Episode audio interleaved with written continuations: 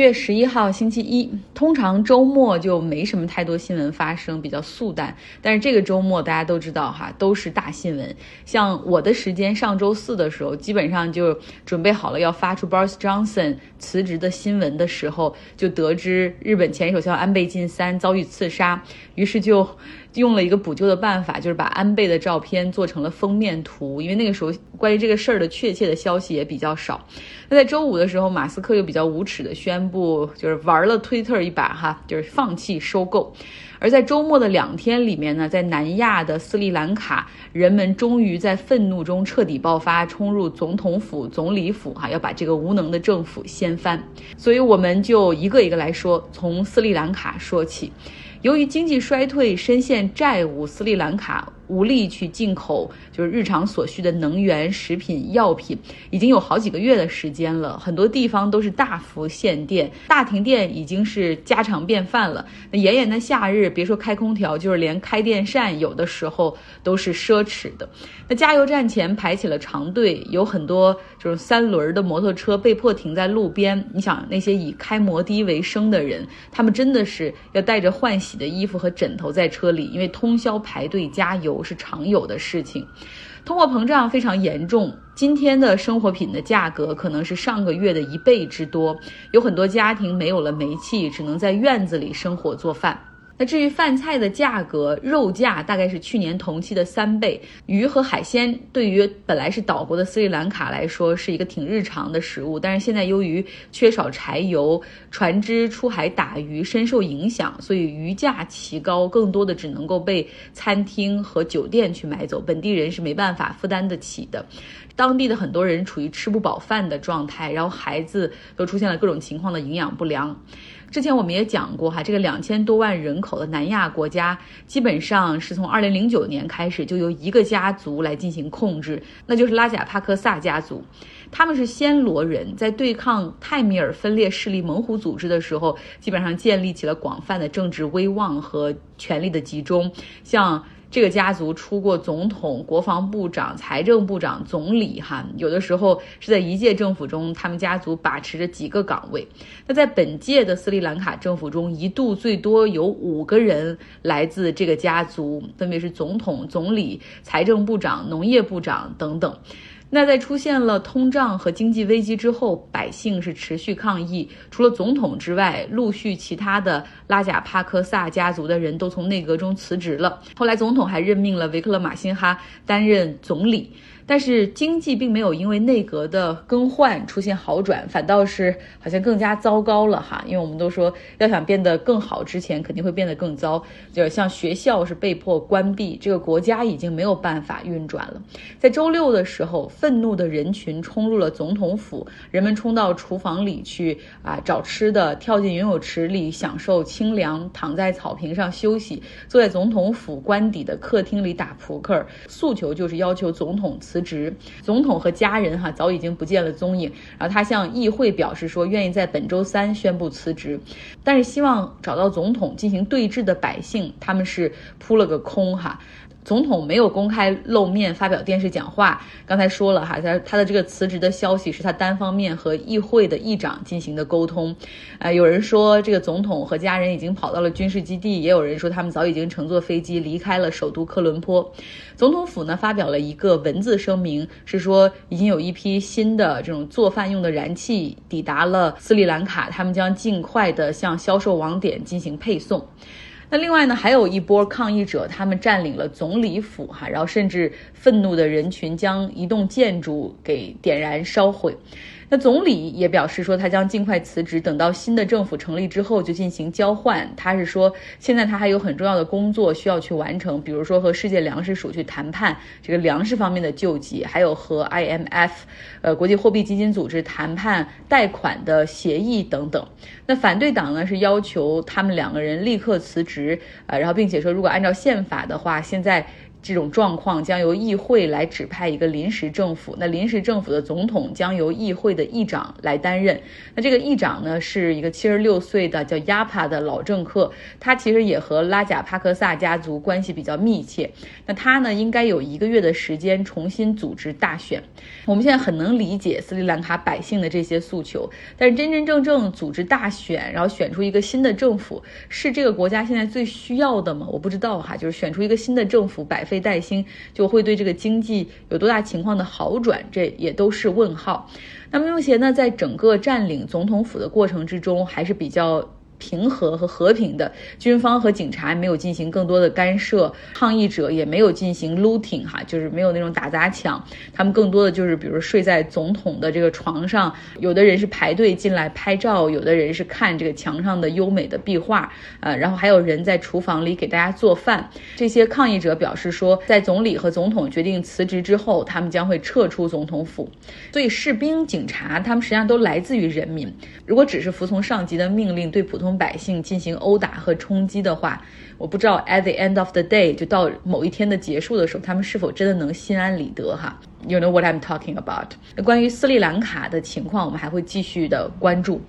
那按照时间的顺序来说，马斯克啊，说说马斯克吧，就是他宣布将撤出对 Twitter 的收购，因为 Twitter 没有提供关于虚假账号和平台上欺诈账号的足够的信息。然后这个是正式的哈，宣布他向。美国证券交易委员会 SEC 提交了正式的文件说明，就是这不是摆明了在耍推特玩吗？之前那么高调全网的，甚至在全球范围内让所有人都知道他在四月初的时候对 Twitter 进行了四百四十亿美元的收购邀约，但是现在就撤回了哈。Twitter 的董事会非常生气，董事会主席发表声明说，董事会将想办法迫使马斯克按照之前谈好的价格和条款执行这个收。收购交易，所以可以预见的是，双方哈可能要准备打官司了，法庭见。因为至少在收购条款中有一个赔偿性的条款，就是一旦收购交易。一旦交易收购失败了的话，那么马斯克需要支付十亿美元的分手费给 Twitter 进行补偿。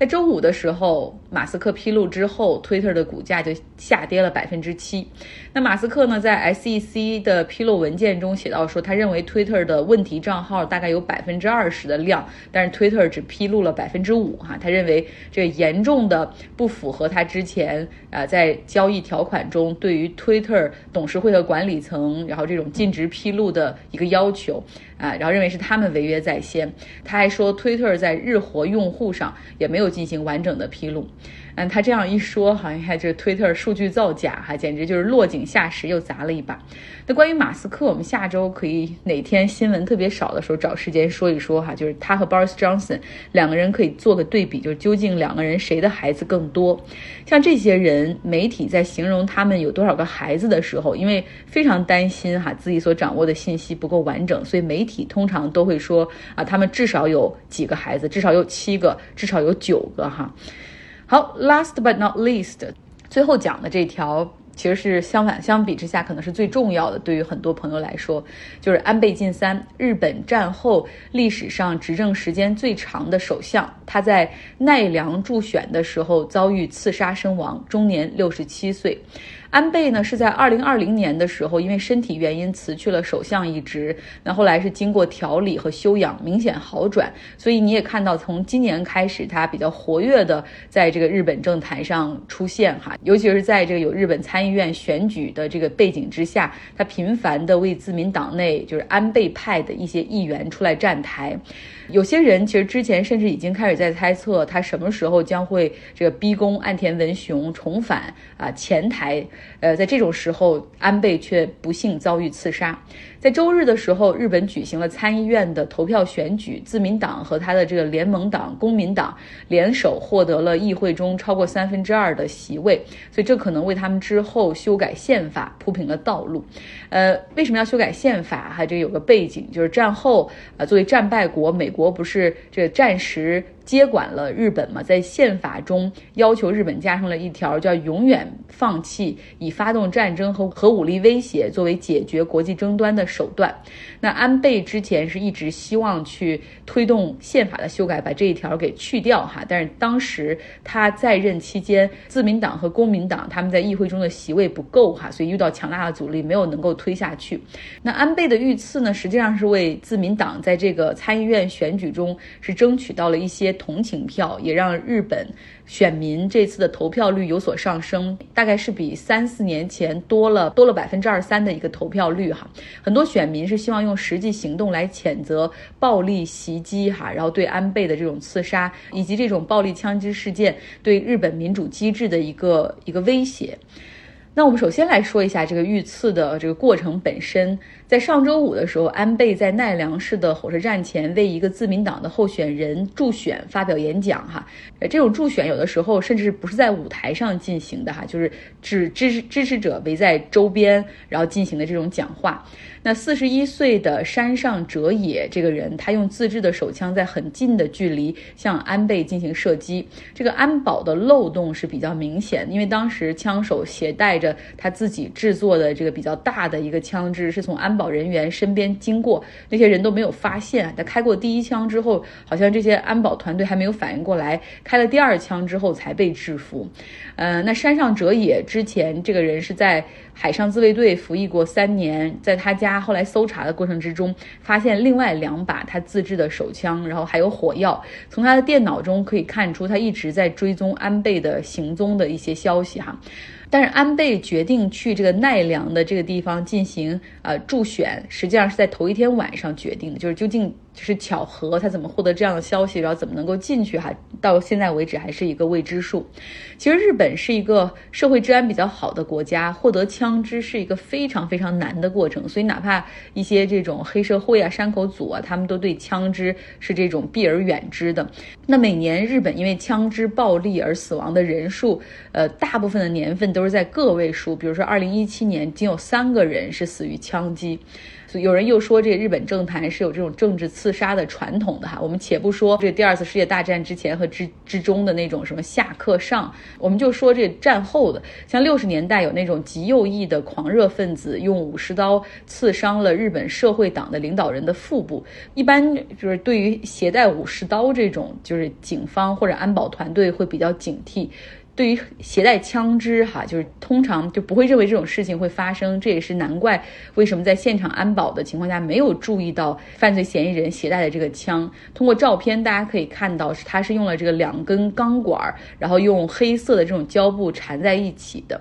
那为什么这个山上哲也要刺杀安倍？经过逮捕之后，警察的询问和调查，这个上山上哲也承认说，呃，因为他对某一个特定的宗教团体，实际上就是统一教会怀恨在心，然后认为前首相安倍和这个教会有很密切的联系，然后这个犯罪嫌疑人他的母亲曾经向这个教会捐出了大量的这种金钱，导致他们家破产，哈。所以他是对安倍一直是希望进行一个报复，但是这个人和他母亲其实也之间没有什么太多的来往哈，他是一个没有妻儿的一个单身男子，然后非常的孤僻。相信关于他的这方面的调查，陆续还会有更多的事情和细节爆出来。那我们再回到这个已经去世的安倍晋三这边，我们总说盖棺定论，盖棺定论，那现在。应该是时候对他进行盖棺定论了。安倍呢，出生在一个政治世家，是一个坚不是一般的政治世家，而是一个坚定的民族主义政治家庭哈。他的祖父安信介曾经担任过日本首相，他的外叔公也就是他祖父的弟弟，呃，佐藤荣作虽然姓不同的姓，是因为过继了给这个家里其他的亲戚了，也当过首相。安倍的父亲担任过日本外相，也曾经担任过日本自民党的总干事哈，非常有权势。如果不是因为他身体不好的话，很可能就也能当上日本首相。那安倍呢？进入政坛之后，凭借着这种家族的这种关系哈，以及日本自民党内部的一些派系的帮助，他在二零零六年到二零零七年的时候就首次担任日本的首相。后来因为他的这个胃总是有问题啊，身体的问题，压力很大，决定辞职，结束了第一个任期。那他第二次出任日本首相是从二零一二年到二零二零年，总共有将近八年的时间。这也让他成为了日本战后担任首相时间最长的一个人。在经济上，他启动了安倍经济学的计划，来帮助日本走出通货紧缩，包括量化宽松，然后日元可以有节奏的进行贬值，来刺激外贸啊，增加政府的支出，促进民间的投资。后来他第二个任期里面又提出了一个新的三板斧，比如说提高生育的福利，哈，鼓励多生，鼓励女性走入职场，加强社会的保障，要放松对一些行业的管制，激发活力，降低公司税等等。那确实，呃，虽然说没有把日本的经济从这个通缩中彻底带出来，但是确实也帮助了日本从三幺幺大地震的这个阴影中走了出来。嗯，然后在军事上呢，这个是颇受。诟病的哈，就是他是主张增加国防预算，然后希望去修改宪法。在外交关系上，他在美国、中国、俄罗斯之间小心翼翼的、务实的进行灵活的处理。不过呢，他参拜靖国神社，并且拒绝向二战时期的日本所犯下的军国主义罪行道歉，这个也是他一直深受诟病的地方啊。他只是说，这个历史是残酷的，已经发生的事情无法撤销啊。我们的行为曾经给亚洲其他国家带来了苦苦。难，但是战争的发动和这一代日本人没有关系，所以我们不需要道歉哈。所以他的这些言论也是让人们感觉到很遗憾。呃，我们说安倍他在任期之内希望推动的修宪哈，就是那个时候因为自民党的支持不够，没有能够实现。但是现在他遇刺之后，现在自民党不论是在参议院还是众议院和他们的这个联盟党公民党都掌握了。超过三分之二的席位，达到了一个 super majority，所以这无疑是给这个岸田文雄的政府提供了一个很好的机遇哈。所以日本政坛接下来会往怎么样的一个方向去走？呃，包括自民党内部哈，现在安倍派系原来是自民党内部很大的一个势力范围，那现在随着他的不在，然后安倍的弟弟岸信夫哈是担任日本的防卫大臣，但是他的身体也不是特别好，所以他可能没有办法哈扛起这。个安倍派的大旗，所以他这个派系的人，呃，接下来会是怎么样的一个走向？会并入哪些其他的派系，也还是一个未知数哈。所以我们哎，继续走着看吧。好了，非常感谢大家的收听，这就是今天周一的节目，希望你有一个愉快的一周的开始。